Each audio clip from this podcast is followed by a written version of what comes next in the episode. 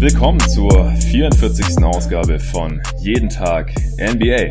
Ich war mir gar nicht ganz sicher, worüber ich jetzt heute den Podcast aufnehmen soll, weil ich bin jetzt die letzten Tage, also seit Freitag eigentlich, seit die Finals vorbei sind, gar nicht mehr so viel zum Scouten gekommen. Und ich wollte eigentlich noch was zur Draft machen, denn die findet ja schon nächsten Donnerstag, also Donnerstag auf Freitag dann statt. Und die NBA war so gütig, mir hier Content zu liefern, denn die Lakers und die Pelicans sind sich endlich einig geworden und Anthony Davis geht per Trade zu den LA Lakers. Und das möchte ich natürlich heute hier auch direkt besprechen und dafür habe ich mir natürlich Dome Kisani dazu geholt von basketball.de. Ihr kennt ihn vielleicht schon aus anderen Folgen, die ich für GoToGuys aufgenommen hatte oder auch hier schon zu jeden Tag NBA. Denn er ist nicht nur allgemeiner NBA-Experte und macht bei einem Podcast für basketball.de mit bei The Huddle, sondern er ist auch Lakers-Fan und in meinen Augen auch ein richtiger Lakers-Experte und deswegen ist er natürlich am besten geeignet, heute hier über diesen Trade zu sprechen. Hallo Domme. Hallo Jonathan.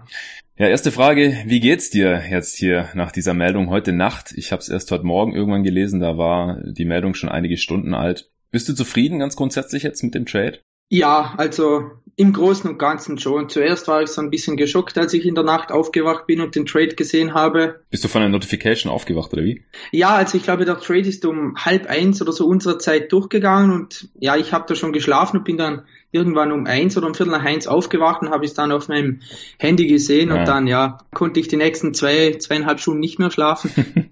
ich glaube, ja, der Trade geht in Ordnung. Ich war ein bisschen enttäuscht, sage ich mal, einfach weil ja Spieler jetzt weg sind, an die man in den letzten zwei, drei Jahren gehangen ist. Aber ja, man hat jetzt Anthony Davis bekommen, da sollte man nicht allzu traurig sein. Ja, das äh, würde ich grundsätzlich auch so sehen. Ich denke, man vergisst so ein bisschen, was das eigentlich für ein krasser Trade jetzt ist hier, äh, auch für die Lakers. Denn Anthony Davis ist einer der talentiertesten Spieler der letzten 20 Jahre allgemein. Man könnte vielleicht sogar argumentieren, dass LeBron James und er die beiden talentiertesten Spieler der letzten 20 Jahre sind und jetzt spielen sie zusammen im selben Team. Sicher ist LeBron neun Jahre älter als er. Aber das ist schon eine krasse Combo und ich glaube, man hatte sich da jetzt schon so ein bisschen an die Gedanken gewöhnt, weil dieser Trade einfach schon so lange im Raum steht, jetzt schon seit einem halben Jahr oder so. War ja eigentlich klar, dass AD gerne für die Lakers spielen würde und zur Deadline ging es natürlich schon heiß her. Damals noch Dell Dams und Magic für die jeweiligen Teams am Verhandeln. Mittlerweile mussten sie beide ihren Hut nehmen, unter anderem vielleicht auch, weil diese Trades eben und dieser Trade nicht zustande kam.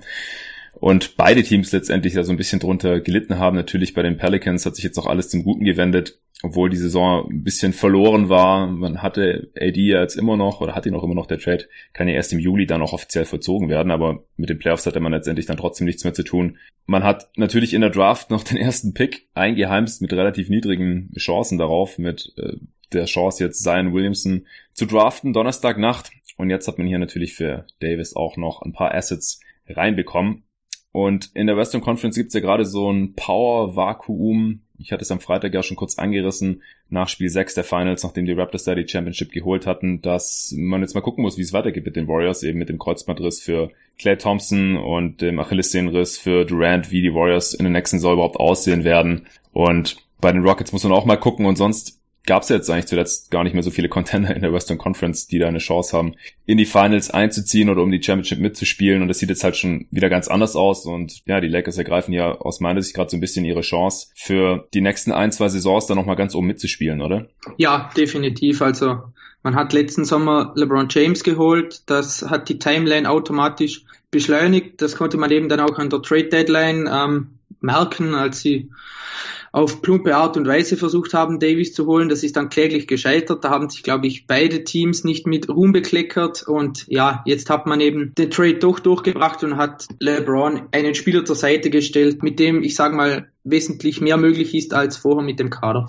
Ja, definitiv. Also ich glaube, das haben wir jetzt auch immer wieder gesehen, auch in den Playoffs jetzt zuletzt, dass einfach Star-Talent vonnöten ist, um möglichst tief in die Playoffs vorzustoßen und je mehr man davon hat, desto besser stehen die Chancen da auch. Und ich würde sagen, mindestens zwei braucht man aktuell, auch wenn natürlich Kawhi das jetzt so ein bisschen widerlegt hat, ähm, aber er hat ja auch eine der krassesten Playoff-Runs der letzten Jahre überhaupt hingelegt und Kyle Lowry ist jetzt auch nicht gerade von schlechten Eltern. Siakam hat eine wichtige Rolle eingenommen. Also das war auch einfach ein sehr, sehr homogenes Team, auch sieben Mann tief wirklich, wo jeder jederzeit seinen Beitrag leisten konnte. Und ich denke, mit LeBron und AD hat man hier halt schon einen sehr, sehr guten Kern für ein Playoff-Team fürs nächste Jahr. Also, wie gesagt, das darf man jetzt nicht vergessen angesichts dessen, was für ein Witz von einem Team die Lakers als Organisation und auch als Team auf dem Platz letztendlich waren. Also sorry an alle Lakers-Fans, aber Domi, du bist ja selber einer und du hast es ja so oder so ähnlich auch schon ausgedrückt gehabt hier im Podcast, dass ähm, die Lakers einfach jetzt zuletzt nicht gerade durch Kompetenz überzeugt haben auf und neben dem Spielfeld. Und man könnte ja sogar den Case machen, dass es vielleicht noch für die Playoffs gereicht hätte, wenn LeBron sich halt nicht die Leiste da gezerrt hätte und jetzt eben mit einem Spieler wie Anthony Davis, der definitiv das Talent hat, der beste Spieler der Liga zu sein, gerade 26 geworden ist und bisher eben auch schon bestätigt hat, dass er so talentiert ist und zum Beispiel auch bei GoToGuys.de im Draft Power Ranking der einzige Spieler ist seit 2011, der überhaupt in Superstar Tier gerankt wurde vor der Draft, bevor er in die Liga kam. Das hat er bisher bestätigt, auch die ersten Jahre, dass er halt so ein Franchise-Player sein kann und an beiden Enden des Feldes dominieren kann. Und das wollte ich hier zu Beginn des Pods auf jeden Fall nochmal betonen, dass wir halt uns vergegenwärtigen, was für ein Spieler das ist, der jetzt hier das Team gewechselt hat. Das sieht man einfach nicht alle Tage, auch bei den ganzen Superstar-Trades, die wir jetzt die letzten Jahre gesehen haben, dass so ein Spieler in dem Alter getradet wird, das kommt einfach so gut wie nie vor. Da müssen die Teams halt auch einiges auf den Tisch legen und das war ja auch letztendlich das Problem, warum es das so lange hingezogen hat. Wieso man letztendlich jetzt nicht wusste, wer da den Zuschlag bekommt, wer das beste Angebot macht. Wie zuversichtlich warst du denn noch oder wie hast du die Chancen der Lakers überhaupt noch gesehen, dass sie Davis überhaupt noch bekommen können? Ja, ich sag mal, vor der Verletzung von Durant und Thompson war ich etwas zuversichtlicher, denn da hat man dann schon, ja, gedacht, dass es relativ gut aussieht. Jetzt, nachdem sich beide verletzt hatten, waren sich, glaube ich, alle einig eben, dass in den nächsten ein, zwei Jahren die Liga relativ weit offen sein könnte, eben weil die beiden lange ausfallen, bei den anderen Teams mhm. überall noch Free Agents sind und da dachte man vielleicht, keine Ahnung, grätscht Portland rein und versucht da das Modell zu fahren, dass die Raptors gefahren sind, eventuell auch OKC, also die das damals mit Paul George gemacht haben, oder Denver, die hatten ja auch, ähm, sage ich mal, einen guten jungen Kern, aber ja, also ich war vor den Verletzungen zuversichtlicher als am Ende, aber als dann rausgekommen ist irgendwie, dass die Clippers anscheinend Julius Alexander nicht freigeben wollten und andere Teams jetzt auch nicht wirklich drin waren. Bei Boston habe ich das eh von vornherein so ein bisschen bezweifelt, denn da kam nie irgendwie ein, ein Trade-Gerücht raus und Tatum war sowieso nie irgendwie auf dem Tisch. Also ich sage mal, die Angebote insgesamt haben sich so ein bisschen ja in Grenzen gehalten, aber es hat ein Journalist mal richtig gesagt, selbst der sicherste Trade ist irgendwie nur zu 49 Prozent sicher und bis zum Schluss war ich eher skeptisch dann, dass das funktioniert. Mhm. Ja, wir gehen jetzt gleich noch auf die Details des Trades ein. Äh, ist natürlich eher Lakers-lastig jetzt heute, äh, zum einen, weil wir dich dabei haben, zum anderen, weil wir auch die meisten Fragen, ich habe vorhin noch kurz spontan einen Aufruf gestartet auf Twitter, unter at jeden Tag NBA.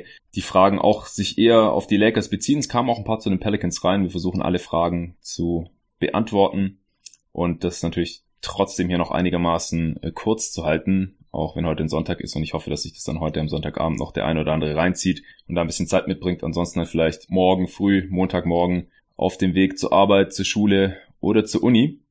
Ich finde es ein bisschen schade, will ich noch vorwegschieben, für die Pelicans, dass sie sich jetzt hier dem Wunsch ADs beugen mussten letztendlich, da wohl nicht mit ihm zu verhandeln war, das erste Mal noch ausprobiert mit Zion, weil ich hätte schon gerne mal Anthony Davis und Zion Williamson auf demselben Spielfeld für dasselbe Team gesehen, weil, ja, bei Zion wird ja auch so skandiert, dass er der talentierteste Spieler ist, seit Anthony Davis in die Liga kommt oder seit LeBron sogar. Und wenn man dann halt zwei dieser Spieler die beide halt auch noch relativ jung sind, dann im Fall von AD und Zion zusammen hat. Und vielleicht hätte es AD dann ja auch gefallen, aber anscheinend wollte er unbedingt weg aus New Orleans und zuletzt war er auch bekannt, dass er irgendwie, oder wurde halt geleakt, weiß man nie so richtig dann, von wem das ist und ob das wirklich stimmt, nur zu den Lakers oder zu den Knicks wollen würde. Und deswegen musste jetzt wohl auch Griffin, der neue Mann, an den Schalthebeln in New Orleans sich wohl diesem Wunsch letztendlich beugen und hat ihn weggeschickt. Grüße gehen auch nochmal raus an alle, die auf Twitter zur Deadline äh, vehement argumentiert haben, dass die Lakers dieses Paket oder sogar ein besseres im Sommer auf keinen Fall mehr auf den Tisch legen würden. Tja, ich habe damals schon gesagt, dass ich nicht den Grund so ganz sehe, wieso die Lakers das nicht nochmal anbieten sollten, so oder so ähnlich, ist ja jetzt letztendlich auch ein sehr ähnliches Paket wie das, was zur Deadline so gehandelt wurde. Oder siehst du das anders, Dommel? Nee, es ist schon ähnlich. Ich glaube, die einzigen Unterschiede ähm, sind eben, dass Kuzma nicht drin ist, dass damals Subac drinnen gewesen wäre und dass die Lakers noch Solomon Hill aufgenommen hätten, also noch das Gehalt. Aber ich muss ehrlich sagen, ich bin mir da eh nicht so sicher, welches Angebot schlussendlich da an der Deadline dann richtig war, welches nicht. Und ja, ich glaube, grundsätzlich unterscheiden sie sich relativ wenig ja, bei den Picks weiß man jetzt auch nicht so genau, wie die Protections da ausgesehen hätten, äh, wie die Swaps ausgesehen hätten. Bei Swaps ist ja nur ein Tauschrecht, also dass man halt den eigenen Pick dann gegen den des anderen Teams tauschen kann. Das macht man natürlich nur, wenn der andere Pick besser ist. Ansonsten behält man einfach den eigenen. Das heißt, man bekommt keinen zusätzlichen Pick dazu. Großer Unterschied ist jetzt natürlich auch, dass man zur Deadline eher nur von einem Pick um ungefähr 15 ausgehen konnte für die Lakers. Man wusste ja noch nicht, ob sie in die Playoffs kommen oder nicht. Ähm, man ging zu dem Zeitpunkt wahrscheinlich noch davon aus, dass sie es vielleicht eher noch schaffen oder wenn dann halt knapp scheitern. Deswegen halt wahrscheinlich so 13, 14, 15, 16 rum. Die Lakers hatten dann ja in der Lottery, nachdem sie nicht in die Playoffs gekommen waren, ziemliches Losglück und haben dann halt den vierten Pick noch bekommen. Das ist natürlich um einiges mehr wert, selbst in dieser Draft, den vierten Pick anstatt eben den 14. oder sowas. Das gleicht dann eben den Unterschied ein bisschen aus, dass jetzt halt vielleicht der eine oder andere Spieler jetzt hier nicht im Paket war, wie äh, Subac oder Kuzma oder wie auch immer, der zur Deadline da noch gehandelt wurde. Aber wie gesagt, bei einem Spieler wie Anthony Davis, selbst wenn man den dann eine halbe Saison weniger hat und der hätte im Playoff-Push wahrscheinlich schon nochmal helfen können äh, in der letzten Saison, dass man dann trotzdem noch ein einigermaßen gutes Paket hinlegt, das war einfach von vornherein klar. Vielleicht hat es auch geholfen, dass Magic jetzt hier nicht mehr am Verhandlungstisch war und ja, man so ein bisschen sein Gesicht wahren konnte, weil jetzt halt ein bisschen andere Entscheidungsträger hier am Tisch versammelt waren und man da nochmal so ein bisschen einen Schritt zurückgehen konnte, was die Verhandlung angeht. Ähm, Domme, hau doch jetzt erst nochmal raus für die, die es gerade nicht vor Augen oder im Kopf haben, was genau die Lakers zu den Pelicans schicken für Anthony Davis. Und ich habe jetzt bewusst nicht geschickt haben gesagt, denn wie gesagt, der Trade kann erst im Juli vollzogen werden. Entweder zum Ende des Moratoriums am 6.7. oder sogar erst Ende Juli. Ist es richtig? Und vielleicht können wir da die Begründung dann auch gleich noch nachschieben, wieso das so ist. Genau, ja, also es gibt zwei Daten, an denen der Trade vollzogen werden kann. Entweder, wie du schon gesagt hast, am Ende des Moratoriums am 6. Juli oder eben Ende Juli und der Unterschied wäre einfach, wie viel Cap Space beispielsweise jetzt die Lakers haben. Wenn der Trade gleich zum Ende des Moratoriums durchgezogen wird, dann hätten die Lakers knapp 28 Millionen Dollar Cap Space, wenn Davis seinen Trade Bonus nicht annimmt. Das wäre zum Beispiel genug für einen 25% Maximalvertrag, den beispielsweise D'Angelo Russell bekommen könnte. Mhm. Wenn der Trade aber erst Ende Juli durchgezogen wird, dann können die Lakers bis zu circa 32,5 Millionen Dollar Cap Space bekommen und Davis könnte dabei sogar seinen Bonus behalten und dieses Geld würde dann reichen, um einen 30% äh, Max Free Agent zu bekommen, eben wie Kawhi, wie Kerry Irving, wie Jimmy Butler oder Kemba Walker. Mhm. Nochmal kurz als Einschub oder zur Erinnerung für die, die jetzt nicht wissen, die Höhe des Maximalvertrags in der NBA, es wird ja immer so äh, gerne mit dem Wort Max Deal oder Maximalvertrag um sich geworfen, aber das ist ja nicht bei jedem Spieler gleich, es hängt eben davon ab, wie viele Jahre man schon in der Liga ist. Und da gibt es verschiedene Stufen und es gibt eben die 25% Hürde und die 30% Hürde. Jetzt in dem Fall für Free Agents, die nicht vom eigenen Team sind, die dazukommen würden. Du hast ja gerade schon ein paar Namen in den Raum geworfen und äh, die jüngeren äh, Free Agents, die würden halt nur die 25% bekommen, wie eben jetzt D'Angelo Russell hat Scott als Beispiel genommen. Die bekommen dann 25% vom Salary Cap, von der Gehaltsobergrenze und die Spieler, die schon länger in der Liga sind, die können eben 30% bekommen, 30% des Salary Caps und es ist dann halt entsprechend mehr Kohle. Und die Lakers haben dann halt entsprechend Geld übrig, Platz unter der Gehaltsobergrenze für das eine oder das andere. Das nur als Einschub. Genau. Und eben noch zu den Trade-Modalitäten, also was die Lakers bekommen haben, weiß ja jeder. Und die Pelicans haben bekommen Brandon Ingram, Lonzo Ball und Josh Hart als Spieler plus eine ganze Reihe an Picks und das ist jetzt ein bisschen kompliziert. Also die Pelicans haben den Nummer 4 Pick im diesjährigen Draft von den Lakers bekommen. Ja. Dann bekommen die Pelicans den 2021 Pick der Lakers, wenn er unter die ersten acht fällt. Fällt er nicht unter die ersten acht, bleibt dieser Pick in Los Angeles und dafür bekommen die Pelicans den Lakers Pick im darauffolgenden Jahr, also den ungeschützten 2022 Pick. Im Jahr 2023 können die Pelicans, wenn sie wollen, die Picks tauschen zwischen ihnen und den Lakers. Mhm. Und dann im Jahr 2024 würden die Pelicans nochmals einen ungeschützten First Rounder der Lakers bekommen, außer sie sagen, nein, wir wollen den nicht. Dann bekommen sie den ungeschützten 2025 Pick der Lakers und der 2024 Pick bleibt dann bei den Lakers. Ja, genau. Also um es zusammenzufassen, es sind drei Spieler, Brandon Ingram, Lonzo Ball und Josh Hart und vier First Rounder oder bis zu vier First Rounder, besser gesagt. Denn das eine ist nur ein Swap, also ein Tauschrecht, das was ich gerade schon angesprochen hatte.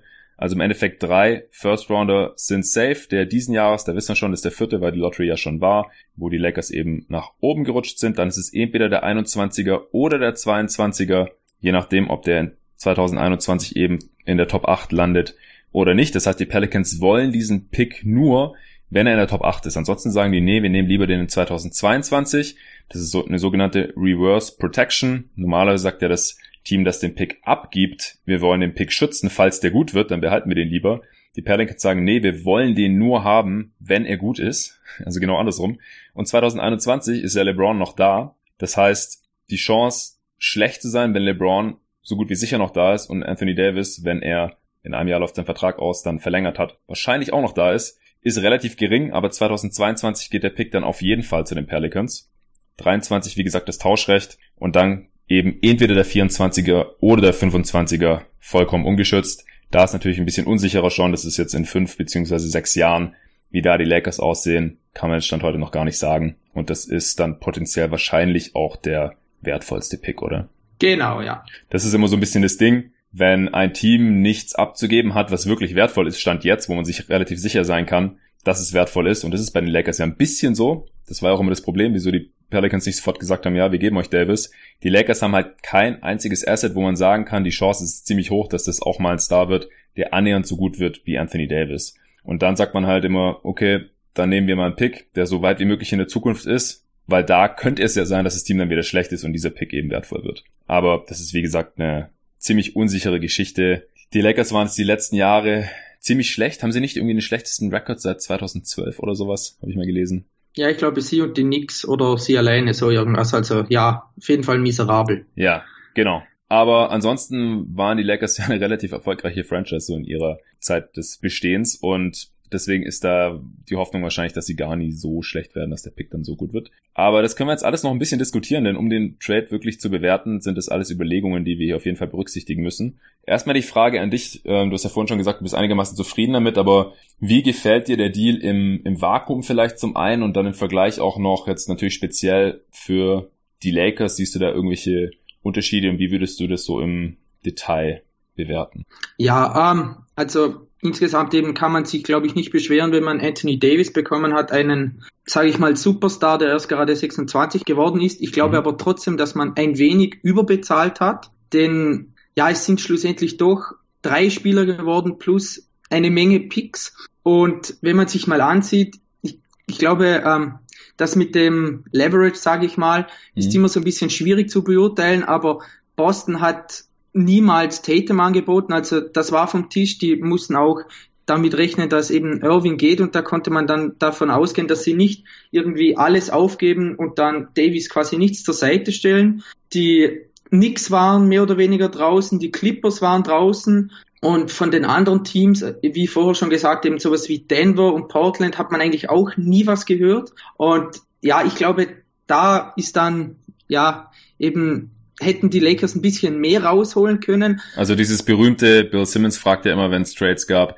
who are you bidding against? Also gibt es genau. überhaupt am Markt einen Konkurrenten, der mehr bieten könnte oder zumindest das gleiche bieten könnte und du stellst es so ein bisschen in Frage gerade. Genau, aber das Problem ist natürlich auch, ähm, dass die Lakers enorm unter Druck standen. So ehrlich muss man sein. Ähm, wenn man so eben liest, was Vogue oder was andere Journalisten schreiben, dann haben vor dem Trade die ganzen Top Free Agents jetzt nicht wirklich auf die Lakers gewartet. Und wenn da jetzt der Trade nicht zustande gekommen wäre, dann hätte man im Sommer zwar den Cap Space gehabt, aber auch LeBron kein Team zur Seite stellen können, das um die Meisterschaft kämpft. Und nachdem der Trade eben im Februar schon so ähm, ja krachend gescheitert ist, statt stand Pelinka unter Druck, er musste liefern. Das wusste auch David Griffin. Ähm, da kam auch von oben von den Lakers ein bisschen Druck. Also auch da war die Situation selbst nicht so einfach. Das haben die Pelicans natürlich sehr, sehr gut ausgenützt, denn David Griffin ist ein super GM. Mhm. Und ja, eben, wie gesagt, der Preis ist beträchtlich. Für einen Spieler wie Davis kann ich es aber absolut nachvollziehen. Ich hätte das an ihrer Stelle auch gemacht, aber ich hätte mir natürlich auch gewünscht, dass man wenigstens einen der jungen Spieler noch behalten kann, denn das wäre jetzt gerade im Blick auf die nächsten Jahre unheimlich wertvoll gewesen, wenn man mit ich mal billigeren Spielern ein bisschen Kadertiefe hätte. Und Kuzma zählt für dich nicht zu den jungen Spielern, weil er schon, wie alt ist er, 24 ist? Genau, ja. Also er ist, glaube ich, gleich alt wie George Hart. Für mich war immer so, ähm, die Lakers hatten drei gute Assets, eben mit Ingram, Lonzo und dem vierten Pick. Hm. Dann kam für mich mit Abstand George Hart und dann erst Kyle Kuzma. Du hast es eh schon gesagt, Kuzma ist 24. Er hat letztes Jahr Probleme gehabt, von draußen zu treffen, hat er nur 30 Prozent geworfen bei sechs Versuchen. Defensiv hat er auch einige Fragezeichen und auch sonst generell offensiv ist er, ja, nicht, ist er sehr eindimensional abhängig von seinen Mitspielern und da hätte ich mir schon eher, oder für mich wäre es einfach besser gewesen, wenn man einen der drei anderen Spieler gehalten hätte, die wertvoller gewesen wären, aber mhm. schlussendlich kann man es sich dann doch auch nicht immer aussuchen. Ja, genau, also Kuzma wird am 24. Juli 24 Jahre alt, der hat am gleichen Tag wie ich Geburtstag, sehe ich gerade, ist nur sieben Jahre jünger. Genau, also halt schon ein älterer Spieler äh, dafür, wie kurz er erst in der Liga ist, das vergessen halt viele schon. Die sagen halt, er ist erst seit zwei Jahren in der Liga und hat schon 19 Punkte pro Spiel gemacht und so. Wir hatten auch eine Frage dazu bekommen, die hast du jetzt quasi schon beantwortet von Kollegen Torben Adelhardt. Kuz war in seiner Rolle als Scorer bislang mäßig effizient und brachte davon ab nicht so viel Impact. Steal und Block Percentage jeweils unter einem Prozent, kann er neben AD und LeBron in naher Zukunft ein passender Komplementärspieler sein fragt er und Tom hat gleich noch hinterher geschoben, Kollege von GoToGuys.de, Tom Schneider.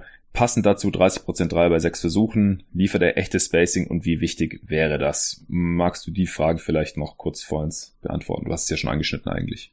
Natürlich, also ähm, ich glaube schon, dass er ein Komplementärspieler zu den anderen beiden sein könnte, aber das Um und Auf ist natürlich, dass er von draußen trifft. Er hat jetzt das letzte Jahr trotz der schlechten Quote schon auch ähm, Spacing geliefert, aber irgendwann, ja, ist es dem Gegner dann auch egal und dann machen sie keinen engen Closeout mehr oder bleiben bei ihm und verengen die Zone. Also ich glaube, wenn er da wieder an seine erste Saison anknüpfen kann, als er knapp 37 Prozent bei ähnlichem Volumen getroffen hat, mhm. dann kann er, dann passt er gut zu den anderen beiden, aber das ist natürlich ein großes Fragezeichen.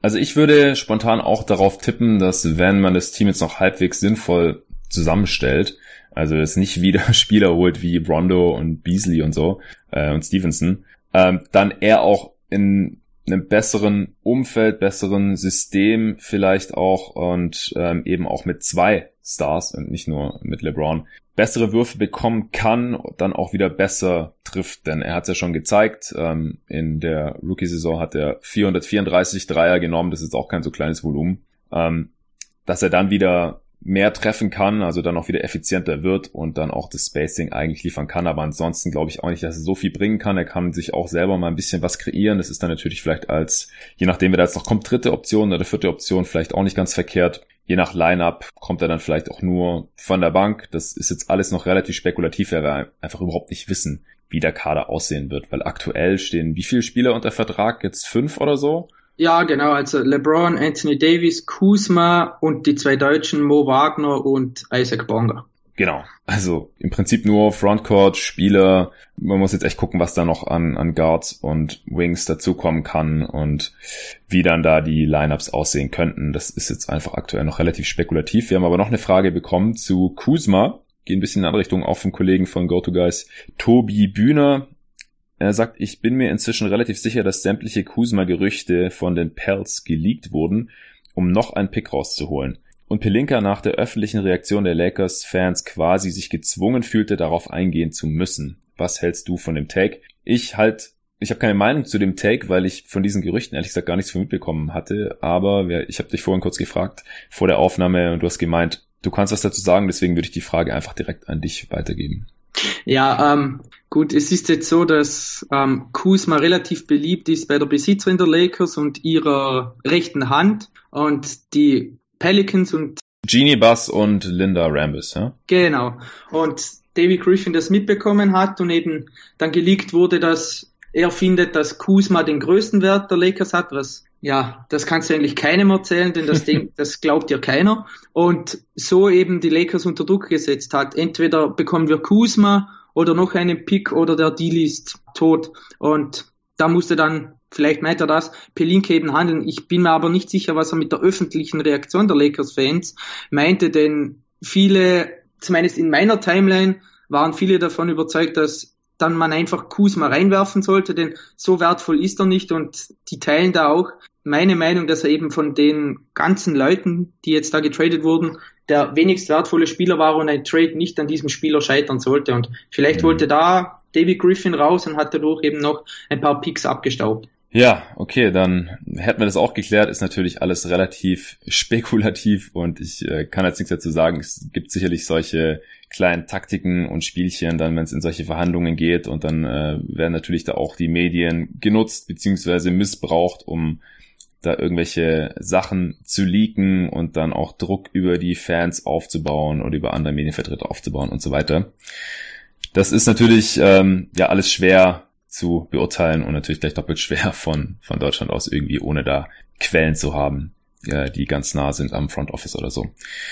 Ähm, was mich jetzt noch interessiert hätte von den abgegebenen Spielern, mit denen du dich als Lakers-Fan ja dann bald nicht mehr großartig befassen musst, wen fandest du jetzt letztendlich am wertvollsten? Ich habe dich das, glaube ich, schon mal gefragt im, im letzten Part, den wir zusammen aufgenommen haben, äh, von Ingram, Ball und ich meine, Hart äh, wurde jetzt auch mitgetradet, aber dass der jetzt nicht so viel Upside hat wie die anderen beiden ehemaligen Nummer 2 Picks. Kannst du ja vielleicht nochmal kurz deine letzten Takes zu diesen abgegebenen Spielern hier für die Hörer raushauen?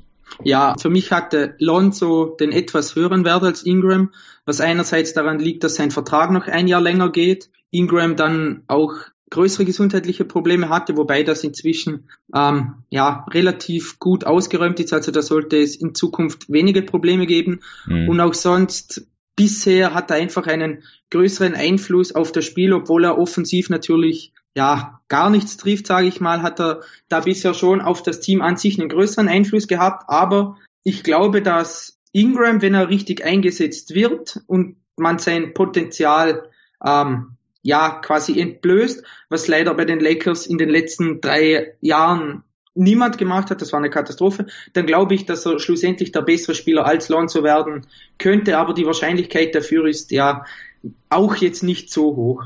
Ja, das sehe ich eigentlich ganz genauso und deswegen finde ich das auch nach wie vor äh, einen soliden Preis für AD. Also ich würde jetzt auch nicht sagen, dass irgendwie die Pelicans den Deal gewonnen haben oder die Lakers hier den Deal gewonnen haben. Ich finde es einfach einen guten Deal für beide Seiten. Ich glaube einfach auch, dass die Pelicans jetzt nicht viel mehr erwarten konnten in ihrer Situation. Und klar, sie konnten jetzt noch mal ein halbes Jahr warten seit der letzten Deadline. Sie hätten theoretisch noch mal ein halbes Jahr warten können. Aber wer weiß, ob das ob die Angebote dann noch besser geworden wären. Deswegen finde ich es okay, dass sie jetzt bei diesem Angebot den Trigger gedrückt haben und äh, die jetzt halt endlich nach LA geschickt haben und gleichzeitig ist es wie gesagt für die Lakers einfach ein Riesending. Ich finde es okay, dass sie diese ganzen Picks abgegeben haben. Ich habe jetzt auch schon viel Kritik gelesen auf Twitter, hatte vorhin auch schon äh, diverse Diskussionen angefangen, äh, zum Beispiel mit äh, Patrick Preis, Kollege von GoToGuys.de, der da auch Kritik geäußert hatte, dass man da noch so spät die Picks abgibt. Ähm, aber ich denke, man muss halt sich zwei Sachen fragen. Zum einen ähm, glaubt man, dass Anthony Davis nur ein Jahr bleibt und dann weg ist, weil, was weiß ich, irgendwas schiefläuft oder er sich's anders überlegt? Oder kann man relativ sicher davon ausgehen, dass er bei den Lakers verlängert und dann eben auch über mehrere Jahre verlängert und dann einfach quasi der neue Franchise-Player der Lakers ist. Und ich würde eben von letzterem ausgehen. Es ist eben nicht so wie die Thunder, die für Paul George getradet haben, obwohl man eigentlich wusste, dass der woanders hin will und dann letztendlich doch geblieben ist, weil sie ihn halt während des einen Jahres überzeugen konnten, weil es sich gut mit Westbrook verstanden hat und so weiter. Es ist ja genau das Gegenteil, die Situation hier in dem Fall. Er wollte die ganze Zeit zu den Lakers. Er hat denselben Agent wie LeBron James, Rich Paul. Die beiden wollen wohl zusammen zocken. Äh, AD will endlich aus dem Minimarkt New Orleans, einfach eine kleine Stadt und Basketball ist ja nicht ganz so groß, zu der Franchise und in den Markt mit den meisten Fans der USA und weltweit. Die Lakers haben die meisten Fans der gesamten Welt. Und das ist einfach, glaube ich, schon mal ein riesiger Faktor. Wie gesagt, die beiden können zusammen spielen und ich glaube, man müsste jetzt schon wieder ziemlich tief ins Klo greifen, um das wieder so zu versauen wie in der letzten Offseason und allein dadurch, dass Magic nicht mehr da ist, habe ich da jetzt ein bisschen Hoffnung, dass die Lakers in der nächsten Saison besser werden. Also ich bin jetzt beileibe kein Lakers-Fan, aber ich würde einfach gern LeBron nochmal, solange er noch hoffentlich einigermaßen gut ist nächste Saison, in den Playoffs sehen. Ich würde auch gerne mal einen tieferen Playoff-Ritt von Anthony Davis sehen. Und ja, das primäre Ziel ist einfach quasi jetzt mit LeBron noch das Maximum rauszuholen, glaube ich. Über die letzten mindestens zwei Jahre seines Vertrags. In zwei Jahren kann er aussteigen, richtig? Genau. Und dann kann er aber auch noch ein Jahr länger drin bleiben. Das heißt, er kann auch bis zu drei Jahre bleiben. Und man musste jetzt einfach mal einen Co-Star hier dazu holen. Ich fand, dass die letzte Saison schon verschenkt war. Ich fand es total schade, habe es immer wieder gesagt, dass man kein gutes Team um LeBron aufgebaut hat, nachdem man ihn letzten Sommer geholt hat, was ja auch schon ein riesen Coup war für so eine schlecht äh, geführte Franchise, wie die Lakers es eben sind. Ähm, oder waren. Sie müssen jetzt erst noch beweisen, dass es jetzt wieder besser läuft. Das war jetzt vielleicht der erste Schritt in die richtige Richtung. Wobei, wenn halt AD jetzt nicht über seinen Agenten so viel Druck aufgebaut hätte, weiß man ja auch nicht, ob sie Davis überhaupt bekommen hätten oder ob es noch geklappt hätte mit einem Co-Star für LeBron. Hast du ja auch schon gesagt, dass die Lakers da jetzt mächtig unter Druck waren und jetzt quasi auch so ein gutes Paket hier schnüren mussten, damit sie halt endlich mal einen Co-Star haben für LeBron. Also das ist, glaube ich, jetzt einfach Ziel Nummer eins hier aus dem ziemlich unstrittig zweitbesten Spieler aller Zeiten und besten Spieler der NBA der wahrscheinlich letzten zehn Jahre oder so. Könnte man jetzt wahrscheinlich diskutieren, aber so um den Dreh wird sicherlich sein. Ähm, hier nochmal einen Contender aufzubauen, ja. Und ich glaube, dass selbst wenn Davis, äh, wenn irgendwas passiert, in einem Jahr wieder gehen sollte, ich meine, gerade eben erst haben alle Masai Ujiri gratuliert, dass äh, das auf jeden Fall richtig war, dass man für einen Kawhi Leonard getradet hat, auch wenn er jetzt im Sommer geht, weil er einfach mal kurz die Championship geholt hat. Und ich würde jetzt halt ähm, davon ausgehen, dass Davis und LeBron zusammen die Lakers halt auch zum Contender machen können und wenn die dann nächstes Jahr auch um die Championship mitspielen, hat sich's auch schon gelohnt und ich glaube auch einfach, dass Davis darüber hinaus bei den Lakers bleiben wird über die nächsten Jahre. Das heißt, dass die nächsten paar Picks sowieso nicht besonders gut werden. Und wenn er dann bleibt langfristig, dann ist er halt, wenn der letzte Pick abgegeben wird, 2024 wäre er dann im gerade 31 geworden oder 2025 wäre gerade 32 geworden. Das heißt, gerade so past Prime. Bei Bigs geht die Prime ja manchmal noch ein bisschen länger als bei kleineren Spielern, einfach weil sie nicht so von ihrer Athletik abhängig sind, weil sie sowieso lang und groß sind und deswegen noch länger Einfluss haben können im Game. Ähm, deswegen glaube ich einfach, dass man da auch noch erfolgreich genug sein wird, dass das eben keine Lottery-Picks sind oder halt keine besonders guten Picks sind. Und was war das dann hier für ein Paket? Ja, dann hat man halt mit Ingram und Ball zwei Spieler, du hast sie gerade schon beschrieben, wo die Chance relativ niedrig ist, dass die noch Stars werden oder Superstars werden, also irgendwie annähernd in die Richtung von Anthony Davis gehen. Hart ist ein Rollenspieler und dann hat man halt hier den vierten Pick dieses Jahr. Man sagt, das ist eine Drei-Spieler-Draft. Ich würde eher in die Richtung gehen, dass es eine Vier-Spieler-Draft ist und dann muss man halt gucken, wen die Pelicans da nehmen oder was sie jetzt mit diesem Pick machen. Das ist dann vielleicht noch das beste Asset gewesen hier in diesem Deal und dann ein paar Picks, die vielleicht nicht mal Lottery-Picks sind. Also das muss man einfach machen für den Anthony Davis. Deswegen halte ich das hier für einen guten Deal für beide Seiten.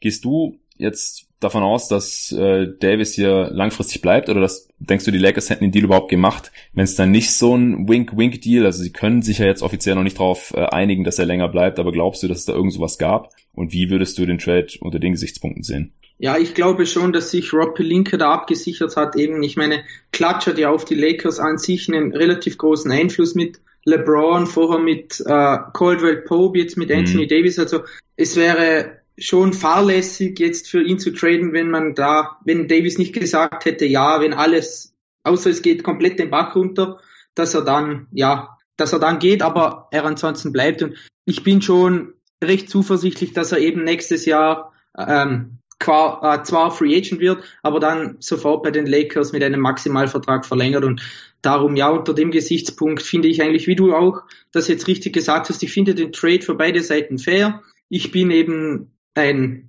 auch mit ein bisschen Lakers-Brille, höher bei Ingram und bei Lonzo als einige andere, wobei man da jetzt in der Nacht auch schon mitbekommen hat, vorher bei den Lakers waren sie sehr, sehr schlecht, jetzt sind sie bei den Pelicans und ja, die beiden können ja doch was, also das fand ich schon ein bisschen witzig anzusehen und es ist jetzt auch nicht das erste Mal, dass das vorgekommen ist und ich glaube, dass die beiden auch unter Gentry und unter David Griffin wesentlich besser zur Entfaltung kommen als bei den Lakers. Und da glaube ich auch eben, dass die Pelicans in dieser Hinsicht einen guten Deal gemacht haben und das rausgeholt haben für äh, Davis, was möglich war, denn eben wie du auch schon gesagt hast, wenn sie irgendwie bis Februar warten, dann wird ihr, ja, dann wird das Trade-Paket nicht besser werden, denn dann hätte das andere Team ihn nur noch für nicht mal für ein halbes Jahr ja. und könnte ihn dann verlieren. Also ich glaube, von dem her haben einfach beide Seiten ein, einen guten Preis verhandelt und etwas Gutes rausgeholt.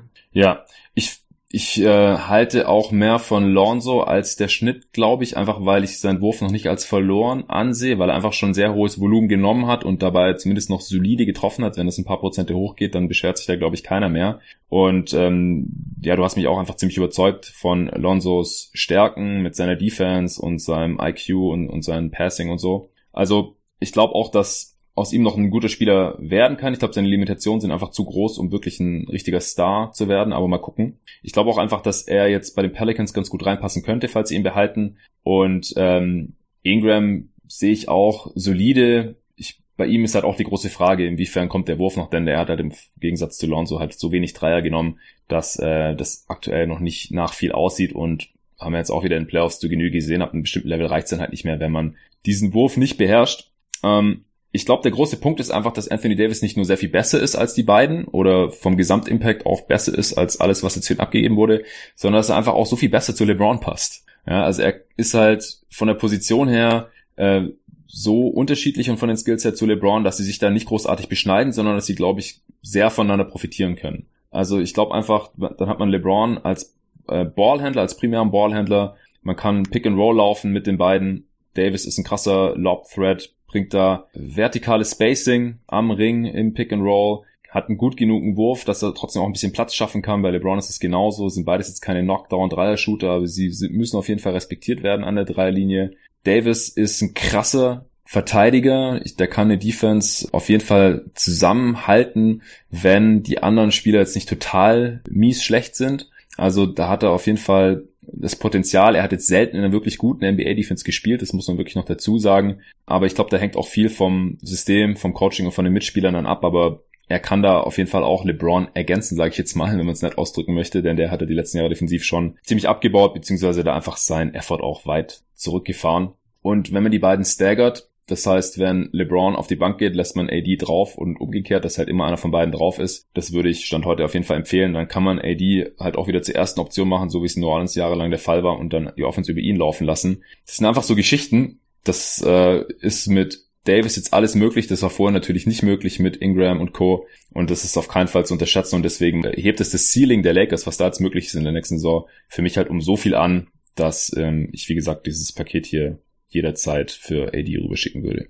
Ja, also da kann ich dir nur zustimmen und ich finde auch gerade für Davis wird es dann ein Vorteil sein, ähm, wenn er dann einen so guten Ballhändler und Passer wie LeBron hat, denn das war ja auch bei den Pelicans meiner Meinung nach oftmals der Fall, dass er dann sehr, sehr schwierige Würfe nehmen musste, hm. keinen Platz hatte und das wird einfach mit LeBron anders sein, denn LeBron schafft einfach durch seine Präsenz, durch sein Passing und so weiter, schafft er seinen Mitspielern unheimlich viel Platz, gibt ihnen gute Wurfpositionen und ich denke, da kann Davis dann schlussendlich sehr davon profitieren. Ja, wir haben die Picks jetzt schon angeschnitten, aber da kam noch mal eine Frage dazu, um das dann vielleicht auch noch mal abzuschließen. Wie schätzt du die abgegebenen Picks ein? Wie viel wert, weil weit in der Zukunft oder eher weniger, weil das Team mit AD, in Klammern der wohl recht sicher verlängert, Klammer zu, competitive bleiben wird, hat auch Tom gefragt. Also ich habe es ja gerade schon gesagt, wie ich sehe, kannst du vielleicht noch mal kurz deine Meinung dazu sagen? Ja, klar. Also ähm, ja, ich glaube, jetzt der vierte Pick dieses Jahr, da ist man, sind viele unterschiedlicher Meinung. Manche reden von einem Dreispieler-Draft. Da gehe ich nicht ganz mit. Mir gefällt eben auch Darius Garland oder Jared Culver. Ja. Ähm, haben mir ganz gut gefallen. Also ich würde da nicht sagen, dass, also Zion hebt sich klar ab von allen anderen. Ja. Und nachher finde ich sie doch relativ eng beisammen. Ähm, da würde ich jetzt nicht sagen, dass da ein Riesenunterschied herrscht. Der Pick ist ganz in Ordnung wenn man den Pick 2021 ansieht, da müsste schon vieles falsch gehen, wenn der Pick in diesem Jahr nach New Orleans wandert, dann eben, da müssen die Lakers unheimlich schlecht sein oder. Ja. Also nochmal zur Erklärung, sie müssen wieder die Playoffs verpassen und dann muss äh, in der Lottery auch noch in der Top 8 landen. Also genau. halte ich halt beides für sehr unwahrscheinlich, dass der genau. Pick da überhaupt drüber geht.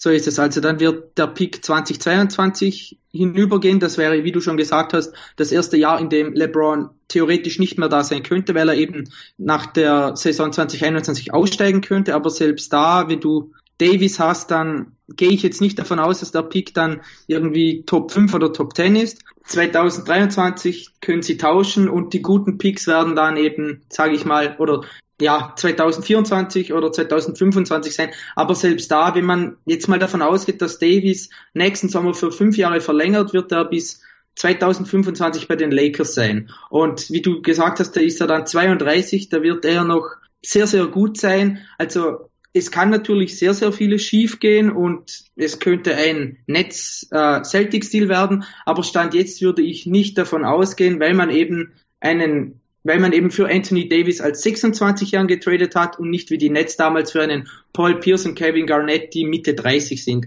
Und das ist für ja. mich dann schlussendlich doch auch der große Unterschied und darum denke ich, dass die Picks, die sie abgegeben haben, gerade zum Ähnlichen ein gewisses Risiko bieten, aber jetzt nicht, ja, eine absolute Katastrophe sind. Ja, genau. Also die Analogie, die finde ich auch ziemlich schwachsinnig, ehrlich gesagt. Einfach, du hast ja gerade schon gesagt, KG und Prime war KG und Pierce waren ganz klar Post-Prime. Äh, in Boston war der Championship-Zug ziemlich abgefahren. Das hat Danny Ainge halt erkannt und halt in Billy King und Coda bei den Nets damals dumm gefunden, der dafür halt noch relativ viel abgegeben hat und die Picks natürlich nicht geschützt hat und so. Und ja, das ist dann halt denkbar schlecht gelaufen für die Nets. Die haben nie wirklich um den Championship mitgespielt. Die Spieler waren alle schon längst wieder weg, als die Picks dann nach und nach an die Celtics gingen und die haben sich natürlich gefreut und haben damit dann halt äh, Jalen Brown, Jason Tatum und Co. draften können. Das sehe ich jetzt hier, wie gesagt, nicht, denn Anthony Davis ist 26 Jahre alt, nochmal. Also er ist ein, kann man drüber streiten, gab es heute auch schon auf Twitter die eine oder andere Diskussion, aber ich würde sagen, Top 7 Spieler dieser Liga auf jeden Fall. Und hat, wie gesagt, alle Anlagen und Voraussetzungen, der beste Spieler dieser Liga zu sein, in seiner Prime dann in zwei Jahren oder so. Und den bekommst du normalerweise nicht auf dem Trademarkt. Du musst hoffen, dass du Capspace hast und er Bock hat, zu dir zu kommen. Und ähm, er muss natürlich auch erstmal Free Agent werden, wäre dann erst nächstes Jahr der Fall gewesen. Deswegen musst du da zuschlagen und wenn du dafür einen Pick abgibst in fünf oder sechs Jahren, einen ungeschützten First, dann machst du das aus meiner Sicht jederzeit. Denn dass dieser Pick mal irgendwie so gut wird wie ein Anthony Davis oder es überhaupt ein Spieler in dieser Draft ist, der das Potenzial hat, das kann man heute noch nicht wissen. Die Chance ist historisch gesehen sehr, sehr klein und deswegen, ja, sollte man das machen. Ich habe es, glaube ich, schon zehnmal gesagt. Sebastian Hansen, ehemaliger Kollege auch von GoToGuest.de, hat auch gefragt, wie bewertet ihr das Paket unter dem Gesichtspunkt sichere Top-Assets? Im Endeffekt ist ja nur eins drin, in Klammern Pick Nummer vier hätte man für Davis mehr bekommen können oder müssen. Haben wir jetzt auch schon viel drüber gesprochen, wie wir die Assets sehen, denke ich. Es ist, wie gesagt, kein Top-Asset dabei und wahrscheinlich ist Pick 4 auch Stand heute der attraktivste, das attraktivste Asset, einfach weil sobald Spieler gepickt wurden und man weiß, wer das ist und spätestens, wenn man sie dann spielen gesehen hat, verlieren die im Vergleich zu Picks, die halt immer noch dieses mystisch attraktive haben, könnte ja ein Superstar werden oder sowas, extrem im Wert abfallen. Und deswegen, klar, die Draft ist in vier Tagen und deswegen ist das wahrscheinlich Stand heute am attraktivsten und, und viel mehr ist da jetzt halt nicht. Und wie gesagt, nach Zion ist halt in der Draft dann oder spätestens nach Morant, je nachdem wie man ihn sieht, jetzt auch nicht so viel Star-Talent vorhanden. Es ist erfahrungsgemäß wahrscheinlich schon noch irgendwo einer drin, aber man kann es halt heute noch nicht so wirklich sehen. Ähm, und normalerweise müsste wahrscheinlich noch mehr drin sein für einen Anthony Davis, aber aufgrund der Begleitumstände, die wir jetzt auch schon zehnmal durchgekaut haben, er wollte weg, jeder wusste es, jeder wusste, er will am liebsten zu den Lakers und vielleicht noch zu den Knicks ja, glaube ich einfach nicht, dass die Pelicans hier noch mehr hätten rausholen können. Ich glaube nicht, dass andere Teams noch mehr hätten bieten wollen. Sie haben es offensichtlich auch nicht getan, denn sonst hätte Griffin das sicherlich auch angenommen. Und deswegen, wie gesagt, glaube ich, war da jetzt auch nicht mehr drin. Ähm, es kursierte jetzt noch ein anderer Vergleich neben dem Netz-Vergleich mit diesem Trade. Du, ich habe schon deinen Take dazu gelesen auf Twitter und zwar haben die Lakers ja vor ein paar Jahren, 2012, schon mal für einen Big getradet und gehofft, dass er dann der nächste Franchise-Player wird. Damals hatte man ja auch noch Kobe da und zwar Dwight Howard. Das hat ja dann nicht so funktioniert. Er hat, man hat auch für ihn getradet, ein Jahr bevor sein Vertrag ausgelaufen ist und er hat dann nicht verlängert, sondern ist zu den Rockets gegangen. Ja. Was hältst du davon? Ähm, ja, ich, man kann den Take bringen, ich würde nicht zustimmen. Ich glaube, die Umstände sind auch ein bisschen unterschiedlich, ähm, gerade von den Charakteren her. Ähm, LeBron ist wohl der wesentlich einfachere Mitspieler als Kobe Bryant auch wenn LeBron seine Macken hat, Kobe ist da schon noch ein ganz anderes Kaliber ja. und auch von den Persönlichkeiten von Davis und Dwight Howard hier gibt es da meiner Meinung nach auch große Unterschiede. Man weiß, Dwight hatte dann Probleme mit Harden bei den Rockets. Er war dann nicht lange in Atlanta, nicht lange in Charlotte. Also mhm. er wurde in den letzten Jahren wirklich zum Wandervogel. Und ich glaube auch, dass die Connection eben mit LeBron und Davis, weil sie den gleichen Agenten haben, auch eine große Rolle spielt. Und Davis hat ja ganz klar gesagt, er möchte zu den Lakers oder eben zu den Knicks. Und ja, ich denke, der Vergleich, der hinkt einfach etwas, vor allem weil auch dann ähm, Dwight Howard bei den Lakers in der Saison gewisse Probleme hatte, auch am Rücken dann wieder verletzt gespielt hatte. Da hat dann auch Kobe wieder auf ihn reingehauen. Mhm. Steve Nash hat dann nicht gespielt. Also da ist in der Saison wirklich alles schief gegangen, was schief gehen konnte. Und ich halte es nicht für wahnsinnig realistisch, dass jetzt das nochmal passiert und dass Davis dann geht. Komplett ausschließen kann man es natürlich nicht, aber ja, für mich kann man die Situation jetzt nicht wirklich eins zu eins vergleichen. Ja, und man muss sich vielleicht auch nochmal vergegenwärtigen, dass dieser Deal, dann der Nets-Deal und jetzt, wenn Kyrie Irving weggeht, ist es halt auch noch relativ präsent. Das sind halt so die Deals für Superstars, die ja letztendlich nicht funktioniert haben. Äh, für, ja, in verschiedenem Maße. Äh, bei KG und Pierce damals und so waren es halt auch eher noch die Namen und wie gesagt, spielerisch waren die halt schon ein bisschen drüber.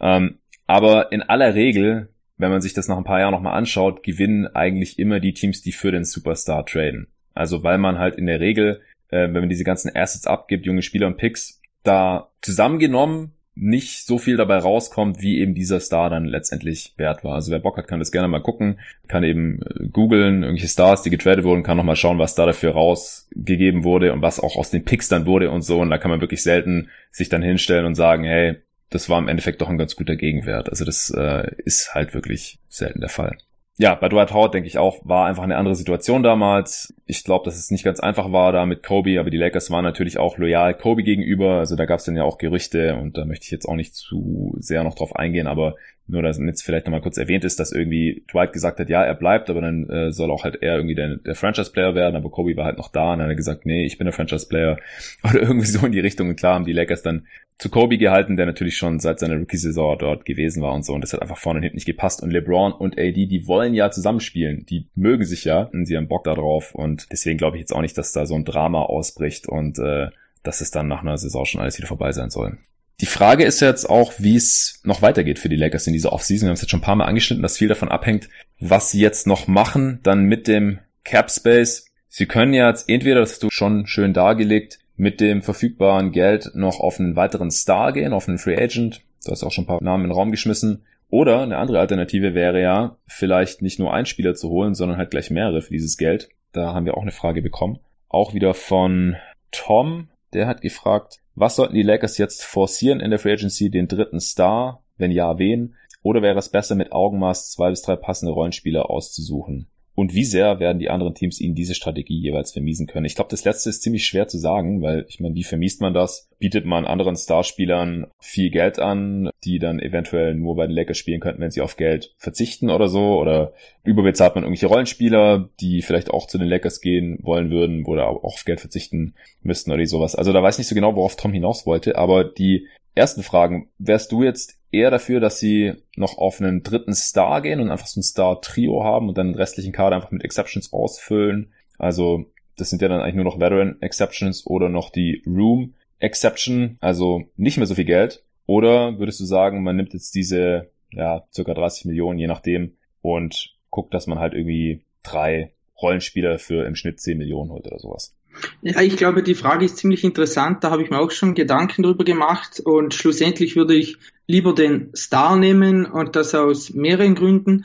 Ähm, erstens, ähm, du hättest dann einfach einen dritten herausragenden Spieler. Das kann niemals schaden. Zweitens, ähm, du könntest zwar ja drei Rollenspieler holen für acht bis zehn Millionen, sage ich mal, aber das Problem ist halt einfach auch, dass ähm, einige Teams genug Cap Space haben. Das heißt, gerade zu Beginn der Free Agency werden wieder viele Spieler oder einige Spieler, sage ich mal, überbezahlt werden. Und das dritte ist einfach, ich finde, man hat es in den Playoffs einfach wieder sehr, sehr gut gesehen. Schlussendlich brauchst du Spieler, die für sich selbst kreieren können und die vor allem die schwierigen Würfe treffen. Und wenn ich da einfach drei Spieler in meinem Kader habe, die das machen können, die die schweren Würfe treffen, die ein Spiel für mich entscheiden können, das ist, dann ist das für mich einfach wichtiger, als wenn ich dann noch zwei, drei andere Spieler habe, die eine Sache vielleicht gut können, aber dann in anderen äh, Dingen ja Probleme haben. Und was auch noch ist, wie du schon gesagt hast, wenn man jetzt noch einen dritten Spieler holt,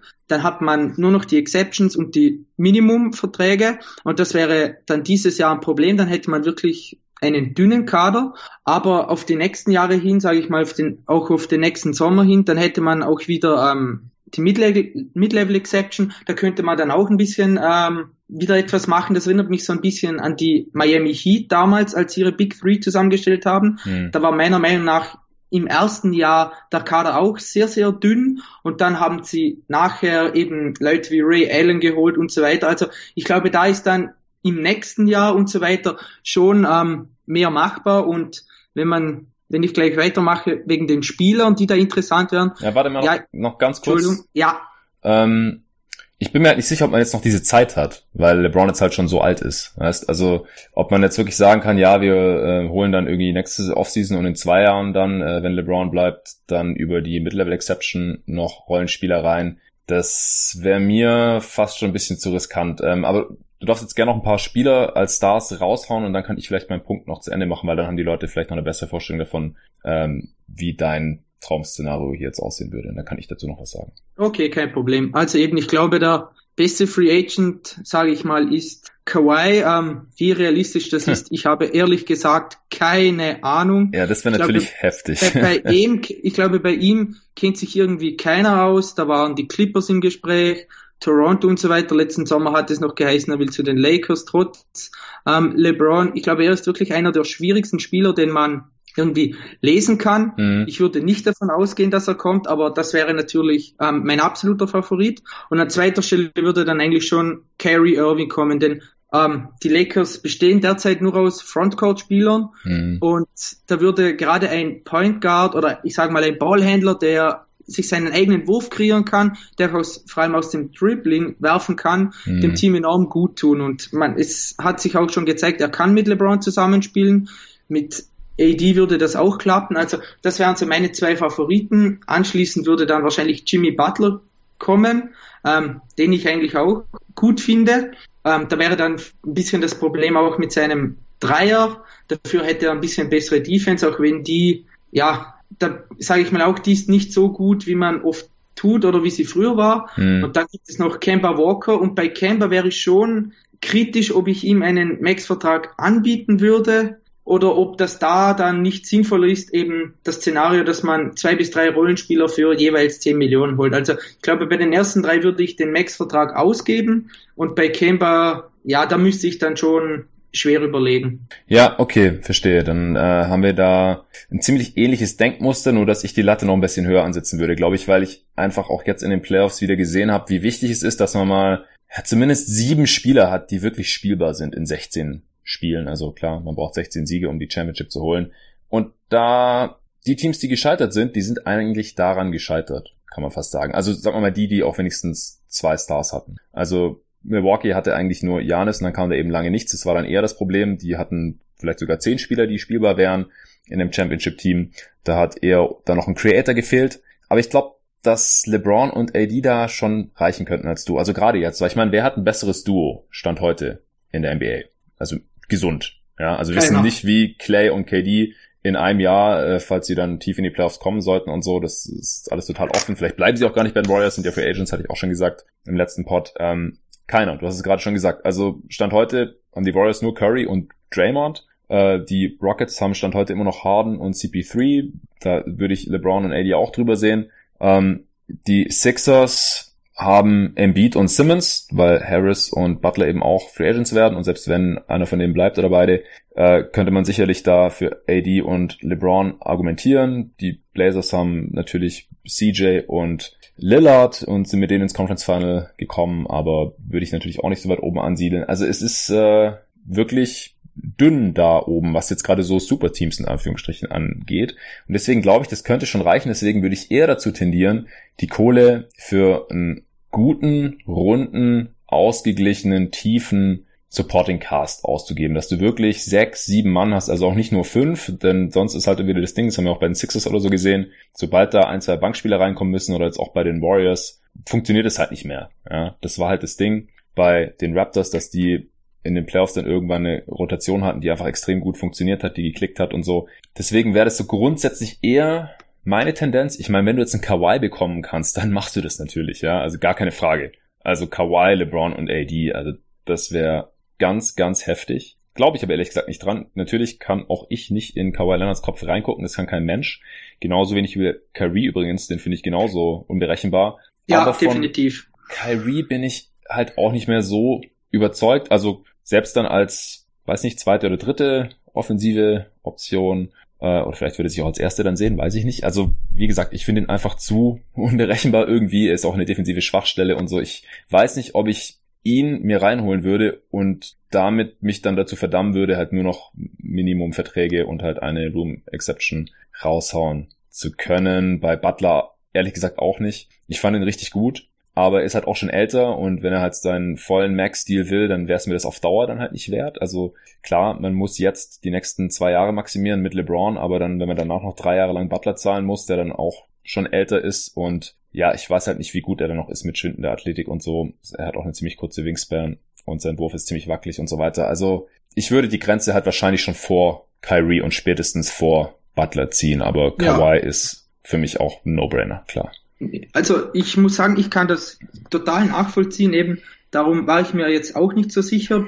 Ähm, ich glaube einfach, wenn, ihr, wenn ich mir so die Free Agents ansehe, dann weiß ich nicht, welche Free Agents, die dem Team wirklich weiterhelfen könnten, würden für das Geld kommen. Ähm, also ich glaube nicht, dass eben Leute wie Chris Middleton zum Beispiel da irgendwie, da, mhm. da hat man keine Chance, oder? Und dann geht es halt schon in die Richtung mit, ähm, ich sag mal, ähm, Mirotic ähm, und da, ich weiß nicht, ich habe mir jetzt die Free Agents angesehen, ich wüsste ehrlich gesagt nicht, welchen ich da über zwei, drei Jahre 10 Millionen im Jahr bieten würde. Und deshalb habe ich eben schlussendlich gesagt, für diese drei, da würde ich lieber den Max ausgeben. Bei Canberra bin ich da eben kritisch, da würde ich es eher nicht mehr machen. Aber sonst ja, es sind einige ordentliche Spieler dabei.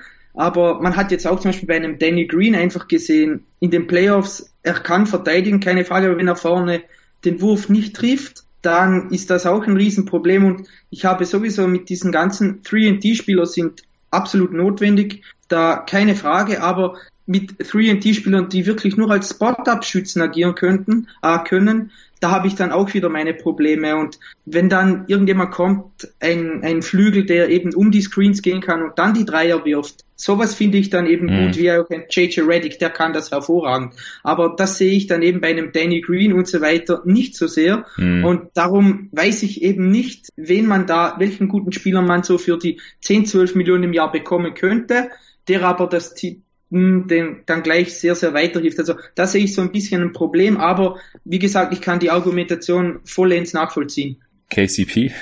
nee, Spaß. Oh, ja, ja, er bleibt. Ich sehe schon kommen, dass der schlussendlich bleibt. Ich sehe das ja, schon kommen. Wahrscheinlich. Ähm, also der Kollege Julius Schubert, aka Just a Kid from Germany. Mein iPhone will hier irgendwo, hat irgendwas verstanden, Siri-mäßig, weil ich hier gerade über Hotspot äh, den Podcast aufnehme. Ähm, Nee, zurück zum Thema. Äh, Julius Schubert, ähm, der äh, YouTube-Videos macht und äh, auch noch einen Blog hat jetzt und mit dem wir auch viel diskutieren auf Twitter. Der hat mal ein paar Namen in den Raum geschmissen, habe ich vorhin gelesen. Ähm, Seth Curry, äh, Reggie Bullock als Shooter, Derek Favors, ähm, Mirotic hast du selbst gerade schon gesagt, Erlington, McGee könnte man verlängern, so als äh, Backup-Fünfer zum Minimum wieder, fände ich das auch okay. KCP kann man fast schon ausgehen, dass er bleibt. Vielleicht Trevor Ariza, wobei ich nicht glaube, dass ähm, man ihn halten kann. Der, die Wizards haben ihn ja extra dann behalten und anscheinend wird er ja dort bleiben und kriegt dort vielleicht dann auch das Geld mit den Bird Rights und so. Also müsste ich mich auch noch ein bisschen näher mit befassen, aber ich kann mir halt vorstellen, dass man mit dem Budget, wenn man halt schlauer agiert als in der letzten Saison, schon einen ganz guten Supporting Cast aus Defense und Shooting zusammenbekommen könnte. Und das müsste halt dann auch wirklich Priorität haben neben LeBron und Anthony Davis. Ja, und da sehe ich halt einfach auch ein bisschen ein Problem bei den Lakers, eben, dass sie da die guten Deals schaffen, egal ob man mhm. jetzt mit den 30 Millionen zwei bis drei oder vier Spieler holt oder ob man dann nur mit den Minimumverträgen agiert, wenn eben ein dritter Star kommt. Da hatten sie letztes Jahr enorme Probleme. Da mhm. weiß ich aber nicht, wie viel Magic ja. dazu beigetragen hat. Ich hoffe mal sehr, sehr viel. aber eben mein, mein Vertrauen in das Front Office ist wirklich sehr gering, selbst jetzt nach dem Anthony Davis Trade. Und darum bin ich da skeptisch, dass sie, sage ich mal jetzt wie ein Masai Ujiri oder die Jungs in Denver und so weiter wirklich gute Deals für wenig Geld abschließen und dem Team so weiterhelfen. Ja, das ist auf jeden Fall ein ganz, ganz großes Fragezeichen. Keine Frage. Okay, wir haben noch ein paar Fragen bekommen. Der Part ist schon relativ lang, aber die möchte ich auf jeden Fall hier noch beantworten.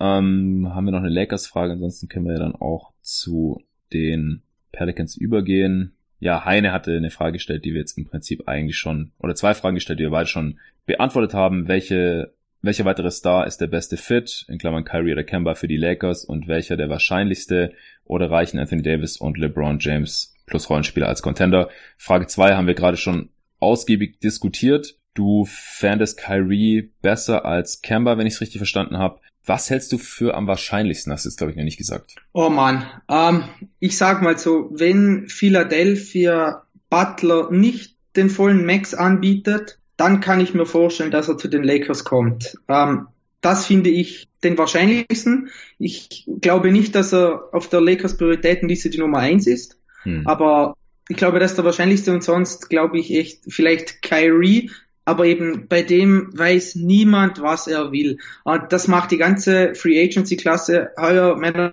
nach auch so schwierig. Es war bei Durant spekulierte jeder mit dem Abgang, jetzt weiß auch niemand, was passiert. Kawhi ist zu einer, Kyrie, also das sind, heuer sind es wirklich viele unberechenbare Spieler und da kann ich wirklich keine Prognose machen, welcher da der wahrscheinlichste ist. Ja, ist auch okay, es wäre sowieso nur geraten dann im Endeffekt.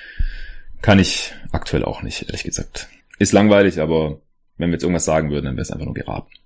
Äh, nächste Frage von Mark Lemke. LeBron James ist Mitte 30. Anthony Davis hat gefühlt noch keine Saison komplett bestritten. Die Gefahr, dass man in LA endet, wie es die Nets zuletzt mit Garnett und Co. geschafft haben, ist eher groß oder eher gering. Haben wir vorhin auch schon kurz angeschnitten. Magst du noch mal einen Satz dazu sagen? Ja, eben, ich halte die Wahrscheinlichkeit eher für gering, weil Anthony Davis eben erst 26 Jahre alt ist und nicht wie Garnett und Pierce damals Mitte 30.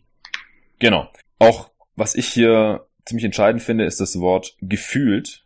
Noch keine Saison komplett bestritten.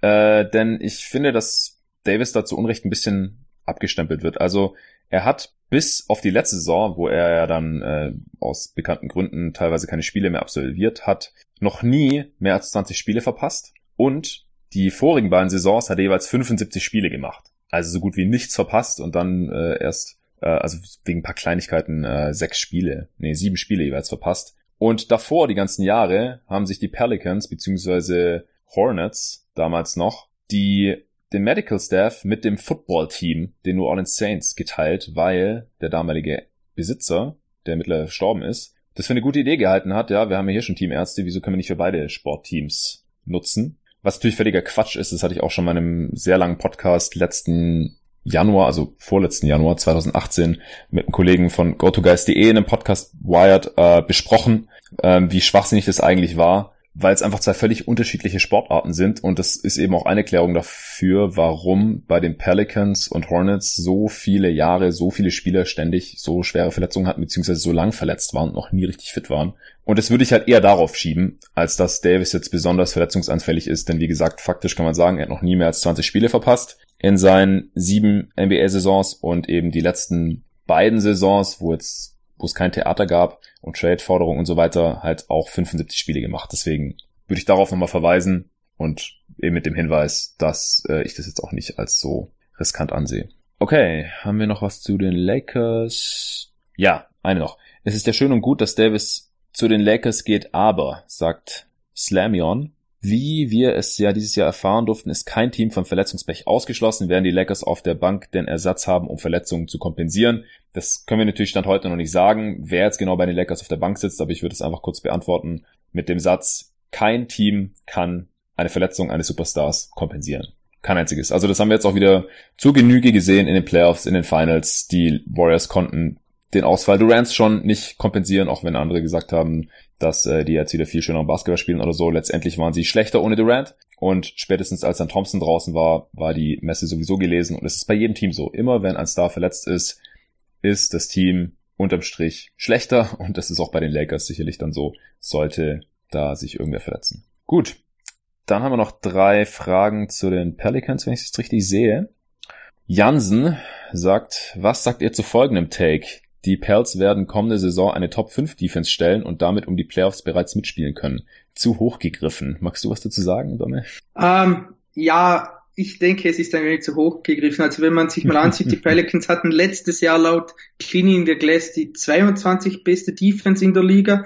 Jetzt ist Davis weg, der ja ihr Ringbeschützer war klar, im Backcourt nachher, wenn Holiday bleibt mit Lonzo, dann sieht das wirklich sehr, sehr gut aus. Aber Stand jetzt, wenn man ihren Kader so ansieht, dann fehlt da gerade auf den großen Positionen einfach das Rebounding. Und ich denke nicht, dass da so ein Riesensprung drin ist, obwohl ich sehr, sehr viel von Lonzo halte und auch von Zion. Aber das, ja, finde ich dann ist ein bisschen zu hoch gegriffen. Ja, ich auch. Also man sieht einfach extrem selten, dass Teams mit vielen jungen Spielern eine gute Defense haben um es mal ganz einfach runterzubrechen. True Holiday ist ein krasser Defender, aber auch er konnte ja nicht verhindern, dass die Pelicans eine weit unterdurchschnittliche Defense hatten. Und ja, der Rest werden einfach voraussichtlich sehr junge Spieler sein, um Zion Williamson, um Lonzo, Ingram und so weiter, die natürlich gutes defensives Potenzial mitbringen, da auch schon was gezeigt haben, aber ich glaube, es stand heute nicht. Auch weil Alvin Gentry nach wie vor der Coach ist und da Defense normalerweise auch nicht so im Fokus ist. Pascal, aka X Admiral Swappy Schofield auf Twitter fragt, sollten die Pelicans den vierten Pick behalten oder mit dem Lakers Kern Drew und Zion lieber Auge auf einen Veteran, in Klammern vielleicht auch in Verbindung mit einem späteren Pick machen. ähm, ja, erstmal geile Formulierung. Ähm, ich vielleicht kurz zuerst. Ich würde sagen, es kommt drauf an. Also ich denke, grundsätzlich sollten die Pelicans jetzt nicht den Fehler machen, den sie damals mit Davis gemacht haben und hier überhastet Assets oder junge Spieler für gestandene Wets traden, nur um gleich wieder besser zu sein. Auch wenn Zion bestimmt gleich gut sein kann und man Drew Holiday augenscheinlich behalten möchte. Ähm, wenn es dann ein passender Spieler ist, der ja irgendwie auch auf lange Sicht gut ins Team reinpassen könnte, dann kann man das schon machen, aber grundsätzlich würde ich den Pick eher behalten und einen passenden Spieler zum jungen Kern noch dazu draften. Wie siehst du das? Ja, also ich sehe das ganz ähnlich. Du hast eh schon gesagt, sie haben damals mit Anthony Davis den Fehler gemacht, dass sie relativ schnell all-in gegangen sind, blöde Verträge ausgegeben haben und ich denke nicht, dass David Griffin das vorhat. Wenn ein interessanter Spieler zum Trade angeboten wird, dann werden die Pelicans sicherlich darüber nachdenken, aber ich sehe jetzt ja keinen Fehler darin, sondern sogar eher einen Reiz, jetzt mal mit den jungen Spielern und eben mit einem erfahrenen Holiday in die Saison zu gehen um zu sehen, was machbar ist. Ja. Sebastian Hansen hat noch gefragt, sollten die Pelicans jetzt auch noch Holiday traden oder lieber nicht? Wie gesagt, ich meine, dass der Konsens aktuell ist, dass sie Holiday gar nicht traden wollen und kann ich auch verstehen, weil Holiday ist ein cooler Spieler. Ich würde ihn zum Beispiel gerne bei den Suns sehen, wenn er im Trade verfügbar wäre. Dann wäre ich dafür, dass die Suns da einiges anbieten, um den zu holen, weil ich glaube halt auch, dass er einem jungen Team einiges geben kann. Er ist ja selber jetzt auch noch nicht unendlich alt. Wer ist der? 27, 28, sowas? Ja, oder ich, 29, ich weiß es gar nicht. Warte. Genau, lass mal nebenher kurz nachschauen. Es ist halt ein Spieler, der einem jungen Team auf jeden Fall helfen kann. War gerade 29 geworden vor vier Tagen, also. Ja, okay, alles äh, Gute nachträglich, Drew Holiday. Also, der kann sein Niveau wahrscheinlich noch ein, zwei Jahre halten und geht in der Defense vorbildlich voran, hat einen Wurf, kann somit auch ein bisschen Platz machen. Wenn er den Ball nicht in der Hand hat, kann er so On-Board und Off-Ball spielen, weiß, was er zu machen hat mit dem Ball in der Hand.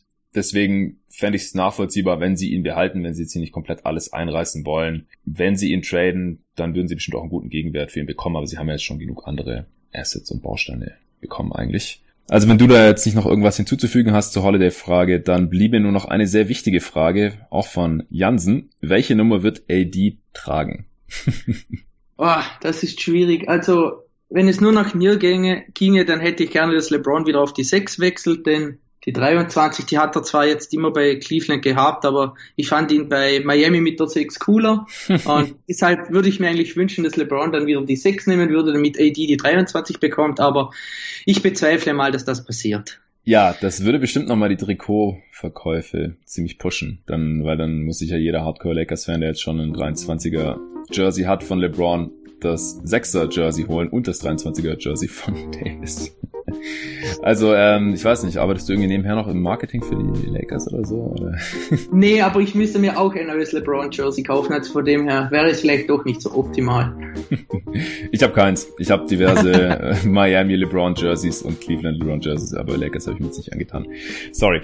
Ähm, okay, ich würde sagen, wir wären durch. Jetzt hätte ich wieder keine Zeit für Shoutouts, einfach weil der Pod jetzt so schon lang genug ist und weil ähm, ich jetzt dich da am Anfang dieses Pods auch nicht mit malträtieren wollte, aber die kommen auf jeden Fall noch. Ich werde jetzt auch die nächsten Tage mich ähm, nochmal intensiver mit der Draft beschäftigen. Da ist schon einiges geplant und auch noch einen allgemeineren Pod zur Offseason machen. Ähm, Gerade so was allgemein Cap Space angeht, wie viel Geld ist verfügbar in der Liga, wie viele Free Agents und sowas kommt da auf uns zu. Wie sieht der Markt überhaupt aus hier in der Free Agency 2019? Und jetzt kam halt heute hier dieser Deal dazwischen. Wie gesagt, man bekommt ja überhaupt keine Verschnaufpause mehr, wenn man die NBA covern möchte. Es ist einfach fast zwölf Monate im Jahr hier irgendwas los. Aber das macht ja auch spannend, das macht riesen Spaß. Danke dir, Domme, dass du dir hier Zeit genommen hast, spontan an diesem Sonntag. Ja, vielen Dank für die Einladung. Ja, jederzeit gerne.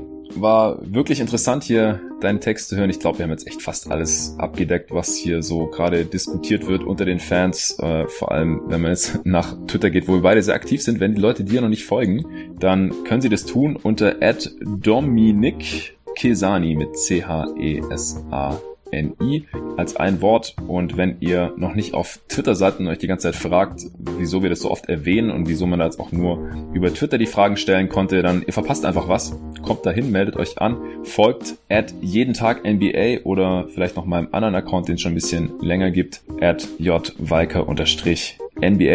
Freue mich auch weiterhin über Rezensionen auf Apple Podcasts oder iTunes und da gibt's dann, wie gesagt, auch bald wieder Shoutouts. Ich freue mich auch mega über die E-Mails, die ich ab und zu bekomme. Da sind die letzten Wochen auch ein paar reingeflattert, die werde ich auch noch alle beantworten. Ich fahre heute Abend wieder zurück nach Berlin, wo ich dann wieder ein bisschen mehr Luft habe, wo ich weniger in meinem normalen, richtigen Job arbeite. Dann kann ich mich wieder ein bisschen mehr auf jeden Tag NBA in meinem anderen Job in Anführungsstrichen, ich mache ja gerade kein Geld damit, äh, konzentrieren, dann kann ich hier endlich die Shoutouts machen, dann kann ich allen antworten und dann kann ich auch wieder wirklich jeden Tag Folgen rausballern. Das wird jetzt natürlich auch ganz wichtig. Erst zur Draft und dann, wie gesagt, zur Offseason und Free Agency. Denn da wird's richtig abgehen. Zum einen, was die Lakers angeht, natürlich, wie sie ihren Kader auffüllen und zum anderen auch, was die anderen 29 Teams angeht, denn die meisten haben Cap Space und es gibt unendlich viele Free Agents und für viele Teams auch viel zu tun. Vielen Dank fürs Zuhören und bis zum nächsten Mal. Oh Mann. Ja, geil. Also gerade habe ich auf Stopp gedrückt bei der Aufnahme. Jetzt müssen wir es doch noch hinterher schieben, denn Domme hat Twitter gecheckt. Also jetzt nichts krasses, aber auf jeden Fall ein wichtiges Detail, das äh, wir jetzt hier nicht auslassen wollten. Erklär mal, was hat er da geschrieben? Ja, anscheinend hat Vogue äh, bei ESPN gesagt, dass der Deal am 6. Juli stattfindet. Das würde äh, bedeuten, dass die Lakers nachher keinen äh, Max Cap Space für einen 30-prozentigen ähm, Deal hätten und somit die Spieler wie Irving, Kemba, Kyrie, ah, Kawhi und äh, Jimmy Butler nicht möglich wären. Ja, das ist natürlich ähm, von Nachteil, was das angeht. Was denkst du, was der, der Hintergrund sein könnte? Ähm, ja, ich glaube einfach, dass ähm, ich glaube, die Pelicans haben auch noch eine größere Trade Exception, haben mehr Cap Space. Also ich glaube, da hat einfach Griffin das nicht gewollt. Die Lakers hätten da wahrscheinlich dann mehr bieten müssen. Ich bin eigentlich davon ausgegangen, dass eben, weil so viele Picks, sage ich mal, rübergewandert sind, dass man da einen Deal gemacht hat, dass eben der Trade-off in der Juli stattfindet und man dafür dann ähm, den Pelicans nochmal einen zusätzlichen Anreiz gibt. Das ist jetzt anscheinend nicht passiert und das ist für die Lakers natürlich nicht so gut. Ja, würde jetzt vielleicht darauf hindeuten, dass sie eher auf Rollenspieler gehen, auf, nicht auf Stars gehen und vielleicht auch Input bekommen haben, dass sie Kawhi sowieso nicht holen können oder sowas. Können wir jetzt natürlich auch nur spekulieren. Ähm, könnten sie nicht noch anders den Capspace für den großen Max, für den äh, Max für die erfahreneren Spieler schaffen, indem sie Bonga und Wagner oder so wegschicken. Ich meine, das Problem ist halt auch, dass immer noch Luol Deng mit seinem gestretchten Vertrag auf der Payroll rumhängt von 2016. Genau. Ja, ich glaube, also Wagner ist nächstes Jahr mit ein bisschen mehr als 2 Millionen drin, Bonga mit 1,4, also das würde auf insgesamt auf 3,5 kommen. Das geht sich dann nicht aus, denn da wären sie, glaube ich, nur bei 31 Millionen mhm. oder sowas. Also da, als wenn ich das nur mal so kurz durchdenke, ich glaube, das würde sich eher nicht ausgehen, aber ohne mhm. Garantie. Mhm. Und wenn Davis auf seinen Trade-Bonus verzichtet, reicht es auch nicht? Ähm, nee, also das würde dann auch nicht reichen. Da müsste ähm, am 6. Juli, nee, das würde dann auch nicht reichen. Wenn auf seine 4, ich glaube 4,1 Millionen sieht das, aber eben, ich sage das mal alles ohne Garantie. Ja, ja. Konnten wir jetzt nicht prüfen. Wie gesagt, ich habe wirklich gerade auf Stopp gedrückt und eine Sekunde später hast du geflucht. Ähm, wenn sich da noch was weiteres ergibt, dann würde ich das auf jeden Fall in einer der nächsten Folgen nochmal nachschieben. Aber wie gesagt, äh, dadurch, dass es jetzt dieses Update gab, wollte ich das hier noch hinterhergeschoben haben. Ja, trotzdem nochmal danke dir, Domme, und nochmal danke an alle fürs Zuhören.